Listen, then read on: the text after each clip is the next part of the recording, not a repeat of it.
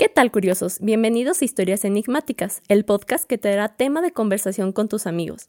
Escucharás datos con los que sorprenderás a tus profes y hasta la persona que te gusta. No solo vas a parecer más culto, sino vas a ser más culto. Aquí encontrarás momentos de entretenimiento, aprendizaje y diversión. Quédate hasta el final, porque ya empezamos. El episodio de hoy se titula Maestros en el arte de la guerra versus héroes y guerreros. Te garantizo que al terminar de escuchar el episodio no volverás a ver de la misma manera cualquier personaje, y precisamente. Ese es el propósito, motivarte a analizar y reflexionar sobre la participación de cada uno en la historia. ¿Te has preguntado cómo fue la participación de los personajes militares a través de la historia? ¿Acaso sabían lo que hacían en batalla los grandes guerreros? ¿O verdaderamente serán héroes a los que llamamos héroes? Pues todas estas preguntas surgieron en la penumbra de una noche a partir de una emocionante investigación sobre el libro El arte de la guerra, escrito por el general y estratega militar Sun Tzu. En el transcurso de esta investigación, los personajes históricos que desarrollaron grandes hazañas en diferentes épocas ingresaron al Tribunal de Historias Enigmáticas para ser enjuiciados y catalogados por sus logros a partir de tres definiciones clasificadas como maestros en el arte de la guerra, héroes o guerreros. Y tal vez te preguntarás, ¿cuál es la diferencia entre uno y otro? Comenzaré con la definición del maestro en el arte de la guerra, como todo personaje que haya fundamentado sus estrategias en la enseñanza de Sun Tzu.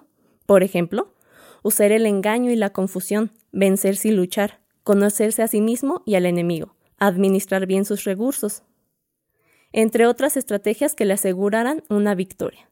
A diferencia, el guerrero está armado con coraje, valor y una energía incansable, pero sin una estrategia militar que le asegure sus victorias. Y la lucha de sus ideales está por encima de su propia vida y la de los demás. A lo largo de la historia podrás estudiar castas y minorías que veneran y forman como tradición guerreros. Entonces, mientras un maestro en el arte de la guerra está motivado por una victoria limpia, un guerrero está motivado por sus ideales y un héroe es el que se sacrifica por una causa poniendo a los demás incluso por encima de su propia vida. El primer personaje en tomar asiento en el Tribunal de Investigación de Historias Enigmáticas es uno de los llamados anticristos que ha pisado la Tierra, sobrenombre que ganó por las atrocidades que solo una mente que ha sido abandonada por todo sentido de humanidad podría concebir. Adolfo Hitler. Nace en Austria en el año de 1889 y muere en el año de 1945, en un supuesto suicidio que sigue siendo una historia enigmática. Su trascendencia dentro de la historia universal se centra en el desarrollo de la Segunda Guerra Mundial, a través de la invasión a Polonia cuando encabezó las potencias del eje.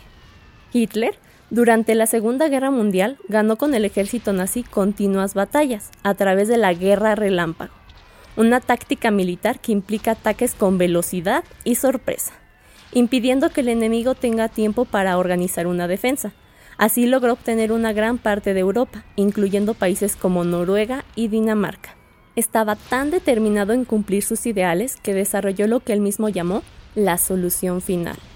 Una inhumana exterminación de 6 millones de judíos en los campos de concentración nazi para que puedas dimensionar la gravedad del exterminio que estamos hablando, del 70% de los judíos. En los campos de concentración habitaban las historias más horrorosas que solo una mente pueda imaginar, donde los cirujanos y las enfermeras nazi utilizaban a los prisioneros para experimentar, tratando de justificar sus actos a favor de la innovación científica. Entre estas historias destaca la de Helga Oberhausen, una enfermera que ayudó a realizar sádicos experimentos, provocando muertes en la sala de operaciones, como una película de terror. Experimentaba con trasplantes de partes humanas, intentando armar nuevas personas.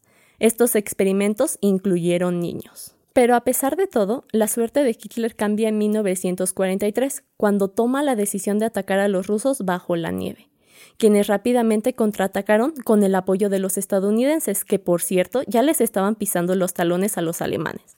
Finalmente, en 1945 concluye la Segunda Guerra Mundial, con la toma de Berlín por los aliados, encabezados por Estados Unidos.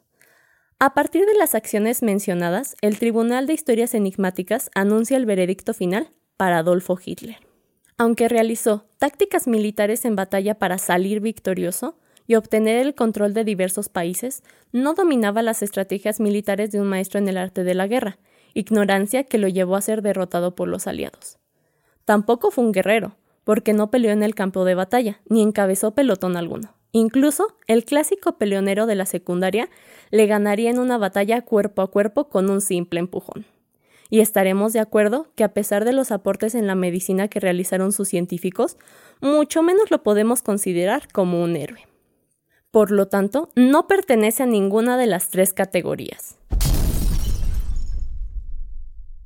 Continuando, el segundo personaje en sentarse en el banco de Tribunal de Historias Enigmáticas fue conocido como el tirano o el pequeño cabo, apodo que hace referencia a sus características físicas estudiadas por los historiadores, que lo describen erróneamente como una persona de baja estatura, pero en realidad era alto, medía 1,69, más que la altura promedio de 1,64 de los franceses que lo acompañaron en el campo de batalla. No sé tú qué opines, pero para mí era alto, pues yo mido 1,60. Su nombre es Napoleón Bonaparte.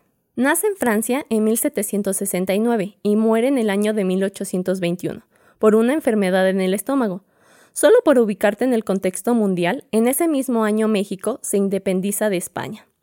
Retomando la muerte de Napoleón, otras teorías indican que fue envenenado con arsénico mientras se encontraba encarcelado en la isla de Santa Elena.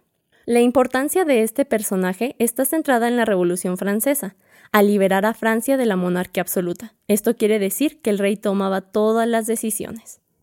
Otro dato relevante del tiempo de la independencia de México y Napoleón es que en ese momento se estaba propagando el cólera, y no me refiero al humor de tu novia tóxica, sino a la pandemia de 1820.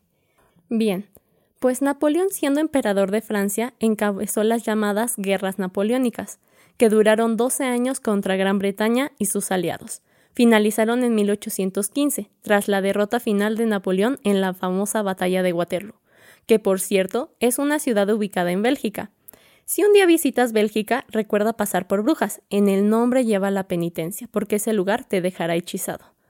No lo conozco, pero he visto imágenes en Internet. Aquí te preguntarás, ¿qué relación tiene el Canelo Álvarez con Bonaparte? Pues nada.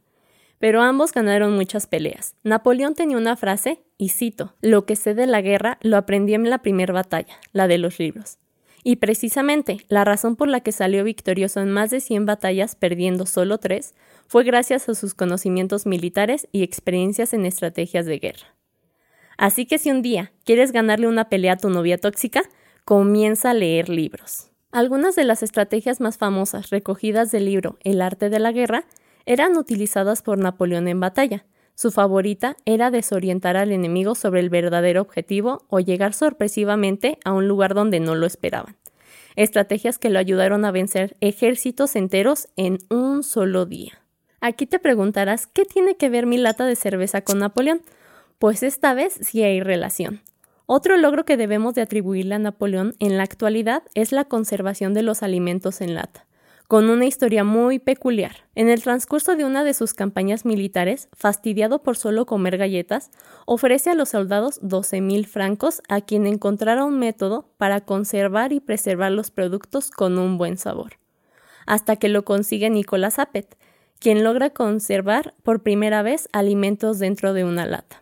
Así, el veredicto final de nuestro tribunal para Napoleón Bonaparte es ser condecorado con la medalla de honor por ser el gran maestro en el arte de la guerra, guerrero por pisar junto con su ejército el campo de batalla, y héroe por darle la libertad a su país y a mi lata de frijoles. El tercer personaje de nuestra historia enigmática en sentarse en el tribunal por poquito requiere un episodio solo para decir su nombre completo.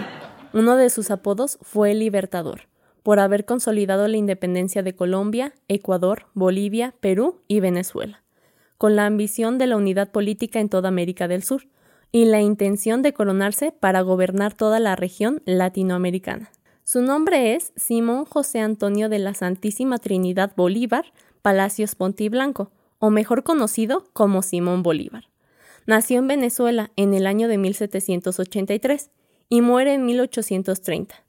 Su trascendencia se debe precisamente al convertirse en un líder de la América Latina independiente. Simón era algo así como un actor político de la actualidad, que nace entre privilegios, heredando y consiguiendo entre amigos posiciones políticas y negocios, que continuamente se ponen en duda, pero con ambiciones enormes que lo ayudan a conseguir un renombre en la historia. En 1804 viaja a Europa, visitando Madrid, París y Roma, donde pronuncia las siguientes palabras, y cito, Juro ante ti, por el Dios de mis antepasados y el honor de mi patria, que no daré reposo ni a mi cuerpo ni a mi espíritu, hasta que no haya roto las cadenas de España. En el proceso de su viaje conoce a Napoleón Bonaparte, que lo inspira a regresar a Venezuela y comenzar la lucha. Simón a veces me recuerda a tu novia tóxica. Solamente él se entendía, pues fue de vacaciones a España para jurarle a España que se liberaría de ellos, fue a Francia para conseguir ayuda de Napoleón Bonaparte, pero se enlista en el ejército de Gran Bretaña para derrotar a Napoleón Bonaparte. Ahora puedes entender por qué fue uno de los conspiradores aliados de los intereses de Estados Unidos, para encontrar la manera de asesinar al libertador de México, Agustín de Iturbide.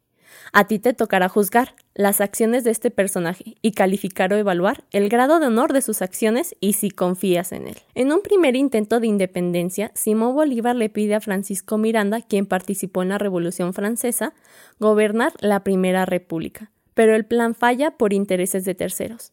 Aunque es vencido en su propio país, Venezuela, el libertador no se rinde y sigue luchando por independizar diversos pueblos de Colombia. Finalmente, en 1813 regresó a Venezuela para el segundo intento de liberación. Gracias a sus estrategias militares, grandes hazañas en guerra y sorprendente astucia, logra instalar la Segunda República que durante dos años atraviesa constantes crisis. La independencia definitiva de Venezuela tardaría seis años en llegar, por lo que el Tribunal de Investigación de Historias Enigmáticas emite el veredicto final del personaje Simón Bolívar como un guerrero por su incansable lucha por sus ideales, y héroe por realizar acciones de beneficio a la independencia. Solo no olvides que él no quería la libertad para su pueblo, más bien, él quería bajo su poder la región más grande de Latinoamérica atada a un solo gobierno, el suyo. Lamentablemente, no es un maestro en el arte de la guerra, por carecer de las suficientes estrategias militares que le permitieron planificar acciones precisas y tomaba decisiones emocionales continuamente. El cuarto personaje que vamos a evaluar es poco conocido por su nombre real, por eso te lo diré desde un inicio. Rolilala, espero haberlo pronunciado bien, que significa tirar la rama de un árbol, nombre que le dio su padre al nacer. Bueno, si sigues sin saber quién es, su otro sobrenombre es Madiba, llamado así por la tribu donde provenía. Es recordado por ser un político sudafricano que lideró los movimientos contra el sistema de separación racial en África mejor conocido como Nelson Mandela, nace precisamente en Sudáfrica, en el año de 1918, y muere en el 2013, a los 95 años de edad, por una infección pulmonar. Desde pequeño se identificó por tener una personalidad determinante, tanto que cuando escuchó del matrimonio que le habían arreglado decidió escapar, igual que tu amigo cuando su novia tóxica le dijo que estaba embarazada. Durante su crecimiento desarrolló sus ideales de libertad e igualdad, que lo encaminaron a unirse al Congreso Nacional Africano y también a liderar la creación de la Liga de la Juventud. Para que puedas entender la lucha de Mandela, primero tienes que saber que en su época África estaba separada por clases sociales y el color de piel, discriminación impuesta por la colonización de Gran Bretaña y Francia. Ante los ataques de separación racial, Mandela toma cartas en el asunto y comenzó a liderar campañas de desobediencia civil contra las autoridades pero al identificar que también debía actuar bajo las leyes, promueve la aprobación de una Carta de Libertad en la que se pedía la igualdad para acabar con la separación racial. Después de continuas manifestaciones, Mandela prepara una lucha armada, viajando al extranjero para conseguir apoyo durante un año. A su regreso, es detenido y acusado de dejar el país sin permiso, de incitar a los trabajadores a huelga y de conspiración. Inicialmente es sentenciado con cinco años en prisión, pero después de otro juicio lo condenan a cadena perpetua. Pensando que todo estaba perdido, mientras pasaba sus días en la cárcel, Mandela es liberado en 1990. Tres años después recibe el Premio Nobel de la Paz y finalmente, un año más tarde, se convierte en el primer presidente elegido democráticamente en Sudáfrica.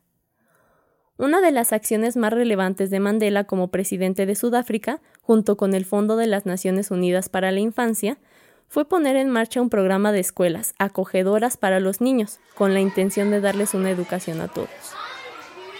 A partir de sus logros mencionados, el veredicto de historias enigmáticas dictamina que Nelson Mandela no es un maestro en el arte de la guerra, porque la mayoría de la lucha que lleva contra la separación racial fue a través de manifestaciones.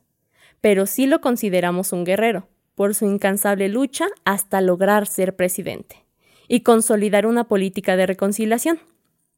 Y es un héroe por defender a las personas en contra de la discriminación racial. Por otro lado, estando a la mitad en la lista de los personajes enjuiciados en el Tribunal de Investigación de Historias Enigmáticas, aparece el mismísimo Ernesto Che Guevara, apodo que le puso su amigo Antonio Ñico en burla del origen argentino de Ernesto Guevara. Si conoces a algún argentino sabes que además de sencillitos, se la pasan diciendo che para todo. Nace en Argentina en el año de 1928 y muere en el año de 1967, fusilado por un pelotón del ejército boliviano al querer continuar con su lucha revolucionaria en los países de América Latina. Desde sus 26 años viaja por Perú, Ecuador, Venezuela y Guatemala harto de la pobreza que abundaba en Hispanoamérica. Nacen sus sueños por ver esta región del mundo libre de clases sociales y de un Estado dominante. Quiero ubicarte en contexto para que puedas disfrutar más de la historia. En los años 50, Japón se estaba recuperando tras la Segunda Guerra Mundial, al igual que Alemania y otros países. En esta década, la mayoría de nuestros viejecitos actuales eran bebés que estaban aprendiendo a caminar y en la Ciudad de México recién se inauguraba la ciudad universitaria que hoy es Patrimonio Mundial de la Humanidad. Apenas se terminaba de construir la Torre Latinoamericana, que fue el rascacielos más alto de América Latina por mucho tiempo. Las mujeres usaban vestidos que les llegaban hasta el tobillo, y los hombres trajes medio guangos, pero siempre bien formales. Precisamente en la Ciudad de México, el Che Guevara conoce a Fidel Castro y su hermano Raúl Castro, que planeaban una expedición revolucionaria a Cuba encuentro en el que decide sumárseles en la Revolución cubana, enfrentando batallas en las que resultan victoriosos, liberando al pueblo cubano de la dictadura que los gobernaba. Cuando visites Cuba, te darás cuenta que hasta la fecha siguen amando a sus libertadores, pues después de la Revolución cubana, el Che Guevara y Fidel Castro se enfocaron en desarrollar campañas para mejorar la vida de la población. Una de ellas fueron las brigadas de educación, encargadas de capacitar maestros, construir escuelas y educar a miles de campesinos con el propósito de incrementar el índice de alfabetismo en Cuba. Fue un gran logro, pues cuando empezaron, alrededor de la mitad de la población no sabía leer ni escribir, y solo un año después lograron que casi toda la población leyera y escribiera. Hoy en día, Cuba es reconocido internacionalmente por la calidad de su educación. El Che Guevara es condecorado con varios puestos políticos en Cuba, pero descubre que los suyos son las guerras. Sin pensarlo mucho, viaja a Bolivia con el propósito de iniciar una guerrilla para independizar Argentina, Chile, Perú, Brasil y Paraguay, pero es capturado y fusilado. Se considera que la trágica causa de su derrota fueron sus carentes conocimientos en estrategias militares, que lo hicieron colocar campamentos en áreas inadecuadas, no contemplar los suministros necesarios y tampoco lograr reclutar suficientes seguidores para su causa. Finalmente, a partir del análisis de los logros del Che Guevara, el veredicto final es que por la carencia de estrategias militares no es un maestro en el arte de la guerra. Fue un guerrero ya que era guiado por un ideal que lo impulsaba a pelear dentro de la revolución cubana. Y por último, también podemos considerarlo un héroe, por la profunda y absoluta empatía que mostró frente a la desigualdad social y a los actos de injusticia causados por la gran pobreza que predominaba en América Latina. Continuando, en el sexto lugar encontramos en la silla de los enjuiciados al dragón de fierro nombrado así por su carácter fuerte y excelentes decisiones en el campo de batalla llevándolo a continuas victorias. Claro que estamos hablando de la autoridad encarnada, humilde, sublime, atractivo, siempre perfecto, jinete sobrenatural y sensual, carismático, amado en su época, pero solo por el pueblo. Su Majestad Imperial, don Agustín Cosme Damián de Iturbide y Arámbulo, o mejor conocido como Agustín de Iturbide, el verdadero libertador de México. Nace en Valladolid, lo que hoy es Michoacán, en el año de 1783, y muere en 1824, cuando es capturado y fusilado al regresar a México con la intención de apoyar a los mexicanos en contra de las amenazas de reconquista española. Iturbide pensaba que al llegar al país lo recibirían con honores, como en los viejos tiempos. pero en realidad el Congreso se había encargado durante su ausencia de manchar su nombre, llamándolo traidor de la patria. Tanto era el temor que sentía hacia él el presidente Nicolás Bravo, que decretó que en caso de que tocara suelo mexicano sería fusilado. Apuesta que la idea de Iturbide como el villano o traidor de la patria te suena conocido y actual, precisamente porque a lo largo de los años se ha mostrado su figura como un infame dentro de la historia oficial de México. Pero no te preocupes, en Historias Enigmáticas te contaremos la verdad del auténtico padre de la patria. Su participación dentro de la independencia de México comienza en 1809, cuando el cura Miguel Hidalgo le invita a colaborar en las conspiraciones de rebelión, pero él se niega, porque consideraba violento el plan del cura Miguel Hidalgo. Estos dos personajes tenían el mismo propósito, lograr un país independiente, pero el plan de Hidalgo realmente nunca trascendió, porque no tenía pies ni cabeza. Es más, no siempre trascendió. En ocasiones no pasó de unos cuantos saqueos en un pueblo llamado Dolores. Para que te puedas imaginar mejor la escena, el movimiento de Hidalgo sería algo así como cuando en una marcha actual las personas saquean las tiendas a su paso. Es decir, un movimiento pequeño sin ningún impacto positivo, y tampoco lograron algún cambio en la nación, solo aumentaron la violencia y los delitos locales. Iturbide, consciente de que debía esperar el momento preciso para liberar a los mexicanos de la colonia de los españoles, se enlista en el ejército realista para combatir a los insurgentes comandados por Miguel Hidalgo. Por su admirable participación y valentía en las batallas, es condecorado con el título de ayudante de campo hasta llegar a ser un comandante general. Por mencionar algunos de los factores que le ayudan a ser reconocido como el dragón de fierro, se encuentran las numerosas batallas que dirigió, venciendo y capturando a los insurgentes que pasaban por su camino. También tenía estrategias militares infalibles, como infiltrarse en el bando enemigo para crear pánico y confusión, además de destruir poblaciones que sirvieran como bases rebeldes.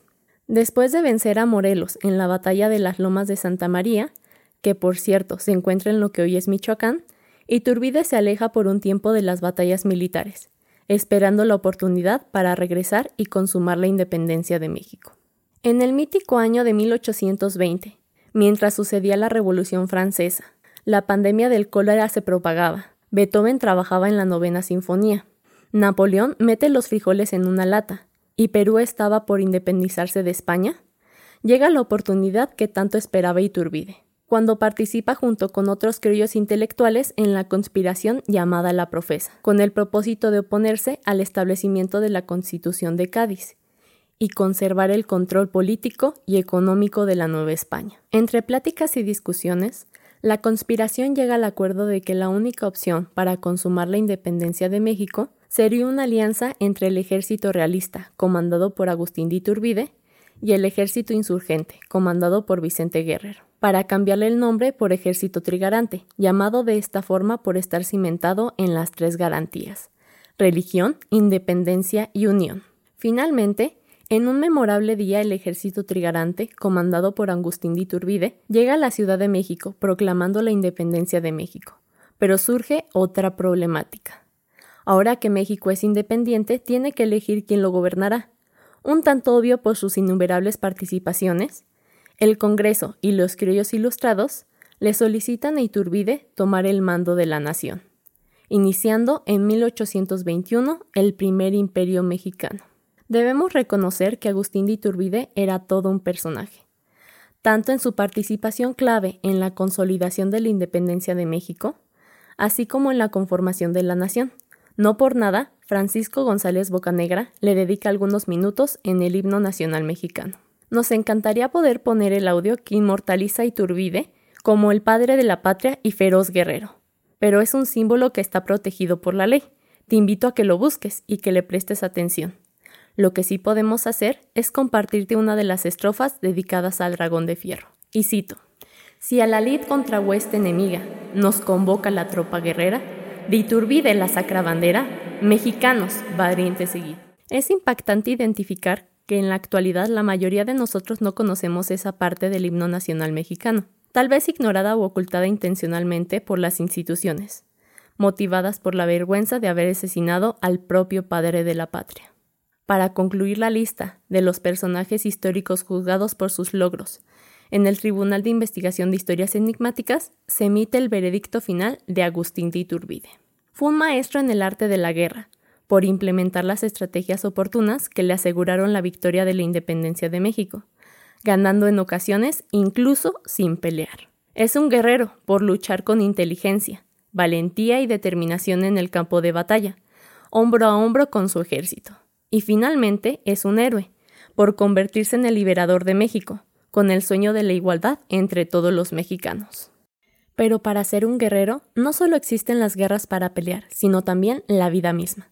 Así que desde este momento la lista se tornará un poco diferente. El séptimo personaje en tomar lugar dentro de la silla de los enjuiciados se le conoce como Mr. Champion, apodo que ganó por los innumerables títulos y premios que ha obtenido a lo largo de su trayectoria en el Manchester United. Estamos hablando del futbolista portugués, considerado uno de los mejores delanteros hasta el momento. Su nombre es Cristiano Ronaldo dos Santos Aveiro. Nace en Portugal en 1985, el año del gran terremoto en México. Aunque muchos no conocen esa parte de su vida, Cristiano nace en una familia de recursos limitados y humilde que enfrentaba muchas dificultades económicas. En varias ocasiones su padre tuvo que abandonarlo a él y a su familia para intentar sacarlos adelante. Después de temporadas de ausencia de su padre, continúa con la costumbre de alejarse de ellos y acercarse a los bares locales, motivo por el que su madre decide viajar a Francia para conseguir empleo y hacerse cargo de su familia. Mientras tanto, su padre, quien cuidaba de sus hermanos y de él, observa grandes aptitudes de fútbol en Cristiano y lo incorpora al equipo Landorina, deseando que muy pronto entrara uno de los mejores equipos de la isla Madeira, el Club Deportivo Nacional.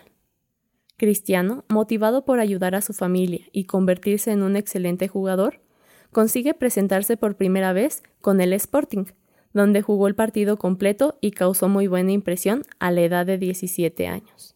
En el verano del 2003, el Sporting y Manchester disputaron un encuentro amistoso, donde Cristiano Ronaldo ejecuta una impresionante jugada, de esas que hacen que se te caiga la cerveza mientras ves el partido. Todos quedaron impactados, incluyendo el entrenador de Manchester, que consiguió transferirlo a su equipo en el mismo verano. Entre sus logros destacan 33 títulos a nivel club y selección. Solo en el año del 2013, Cristiano anotó 59 goles del Real Madrid, y 10 de Portugal. Finalmente, en el año del 2019 se convirtió en el primer jugador en ser campeón en las tres ligas más importantes de Europa, la Premier League de Inglaterra, la Liga de España y la Serie A de Italia. A partir de sus logros mencionados, el veredicto de historias enigmáticas dictamina que Cristiano Ronaldo es un maestro en el arte de la guerra, dentro del campo de fútbol, por diseñar estrategias que le permitan asegurar goles para lograr la victoria. Asimismo, también ha sido un guerrero a lo largo de su vida, por lograr el sueño que desde niño se había propuesto de proteger a su familia. Y por último, es un héroe para todo aquel niño o persona que se siente motivado al verlo en acción. Todos sus partidos son un espectáculo. En el octavo lugar de nuestra lista enigmática de enjuiciados, abrimos telón para dar paso a una imponente mujer. Es cantante, bailarina, productora, actriz, compositora, diseñadora, escritora y directora de cine. Su nombre es Luis Verónica Circón y seguramente has escuchado, cantado, bailado alguna de sus canciones porque se le conoce como la reina del pop. Mejor conocida como Madonna, nace en Michigan en el año de 1958. Es una baby boomer, es decir, una bebé que nació después de la Segunda Guerra Mundial en una familia de inmigrantes italianos que llega a Estados Unidos huyendo de la devastadora guerra de Hitler, con el propósito de buscar mejores condiciones de vida y tal vez convertir a Madonna en una material gear. Su padre fue un ingeniero experimentado que rápidamente consiguió trabajo en empresas automotrices importantes, lo que les permitió vivir en los suburbios de Detroit. Podríamos pensar que Madonna vivió una infancia agradable, pero no fue del todo así pues a la edad de seis años tuvo que enfrentar la muerte de su madre. Y por si no fueran pocas las emociones que experimentaba, también tuvo que asimilar el nuevo matrimonio de su padre. En este punto seguramente se sentía como en su canción Like a Prayer, la vida es un misterio. En vez de convertirse en la clásica adolescente rebelde que se escapa de la escuela, se hace tatuajes y se pinta el cabello de verde, Madonna se refugia en la escuela, especialmente en las actividades artísticas, hasta que obtuvo una beca para asistir a la escuela de danza, teatro y música en la Universidad de Michigan, puso toda su energía en las clases de danza, en especial el ballet. A sus 20 años, Madonna deja sus estudios para aventurarse en el sueño americano, pensando que todo sería una isla bonita, y viaja a Nueva York con la idea de convertirse en una cantante famosa. Pero al llegar se da cuenta que su sueño tardaría mucho más que Four Minutes y comienza a trabajar como mesera. Al poco tiempo, Madonna forma junto con su mejor amigo su primera banda de música llamada The Breakfast Club, pero no tiene tanto éxito, y hubo temporadas donde pasó por más bandas sin alcanzar la fama. Las malas experiencias le ayudaron a reflexionar que mejor debería lanzarse como solista, y en 1983 sale a la luz su primer sencillo, Everybody, causando un éxito rotundo que la hace festejar, cantar y bailar, como lo dice su canción, no solo a ella, sino a todo aquel que la escuchara, logrando vender millones de copias alrededor del mundo. Finalmente, el libro Guinness la reconoce como la extraordinaria cantante con mayores ventas en todos los tiempos, más de 300 millones de reproducciones musicales en todo el mundo. A partir de sus logros mencionados, el veredicto de historias enigmáticas dictamina que Madonna no es una maestra en el arte de la guerra, porque las estrategias que ocupó para llegar a la fama presentaron continuos percances y dificultades. Por eso, sí la podemos considerar como una guerrera, a luchar de manera persistente y dedicada en la vida hasta lograr cumplir su sueño. Por último, es una heroína por inspirar a generaciones enteras y crear en su música un refugio para corazones rotos o desmotivados. Y por si fuera poco, por ayudar a los niños de África con su fundación. Para finalizar nuestra lista de personajes juzgados por sus logros en el Tribunal de Investigación de Historias Enigmáticas, encontramos a un filántropo, multimillonario y presidente corporativo de empresas Wayne, que al ocultarse el sol, en secreto se transforma en el Caballero de la Noche, un ídolo enmascarado que lucha contra los más despiadados y tenebrosos criminales de Ciudad Gótica. Bruce Wayne, mejor conocido como Batman, nace en Ciudad Gótica, dentro de una familia millonaria por varias generaciones de las empresas Wayne, dedicadas a la industria en la defensa militar. Bruce tiene una infancia con lujos, diversión y sin preocupaciones, hasta que a la edad de ocho años ocurrió un acontecimiento trágico. Mientras salía del cine junto con sus padres, en una noche que parecía ser calmada, encuentran a un criminal armado que se acercó hacia ellos desde las sombras, para robar el collar de perlas que llevaba su madre. Cuando su papá intenta defenderla, recibe un disparo cayendo inmediatamente al suelo, seguido de su madre por otro disparo. Ambos mueren de inmediato frente a los cristalinos e incrédulos ojos de Bruce. El crimen que impactó la vida de Bruce era uno de tantos que ocurrían a diario dentro de Ciudad Gótica, caracterizada por la inseguridad, los crímenes con armas, la delincuencia y la pobreza entre las personas. Ahora podemos entender lo que dice Sun Tzu, y cito: Las armas son instrumentos de mala suerte. Emplearlas por mucho tiempo producirá calamidades. Por esta razón, la ciudad necesitaba quien los protegiera de las calamidades e injusticias provocadas por los criminales. Después del trágico acontecimiento, Bruce se encuentra traumatizado y su vida cambia para siempre. Así que para intentar tener justicia por cuenta propia, un día frente a la tumba de sus padres, les jura no rendirse hasta lograr vengarlos. Criado por el mayordomo Alfred, hereda la fortuna de su familia, incluyendo la compañía Wayne, que le da la oportunidad estudiar en las mejores escuelas europeas y realizar un viaje por el mundo en busca de expertos en combate, para prepararse mental y físicamente.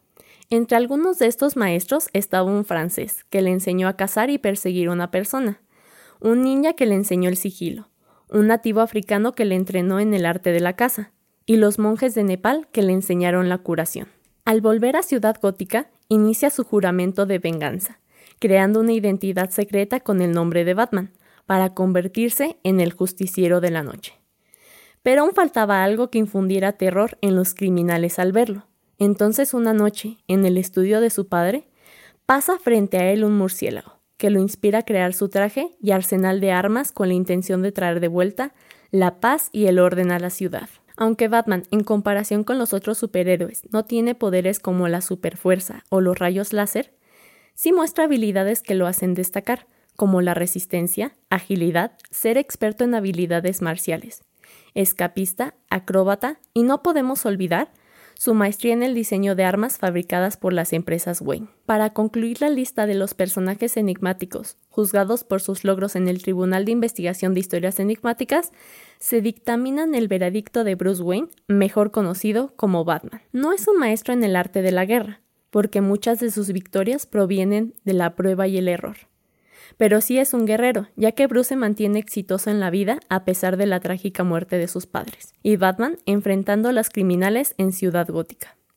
Finalmente, ambas personalidades son admirables héroes que realizan acciones en beneficio de una causa noble, ya que Bruce dona gran parte de su fortuna a la caridad, y Batman se convierte en un ejemplo de justicia a seguir en la ciudad. Por cierto, en el siguiente episodio justo te vamos a hablar sobre un tema enigmático, los héroes de la vida real que inspiraron la creación del personaje del Caballero de la Noche. Como conclusión, te quiero invitar a reflexionar. No hace falta una guerra para que pelees en tu día a día con inteligencia como un maestro en el arte de la guerra, ni que estés contra el suelo para que tengas que levantarte como un guerrero. Pero todos los días puedes convertirte en un héroe para alguien, sin derramar sudor ni sangre. Empieza por tu casa y en tu familia. Seguro encontrarás cómo luchar por ellos. Dedicamos este episodio en honor a todos los héroes y guerreros que no han logrado librar esta batalla llamada vida, pero se han convertido en superhéroes de nuestro corazón y nos ayudan a librar nuestra propia batalla.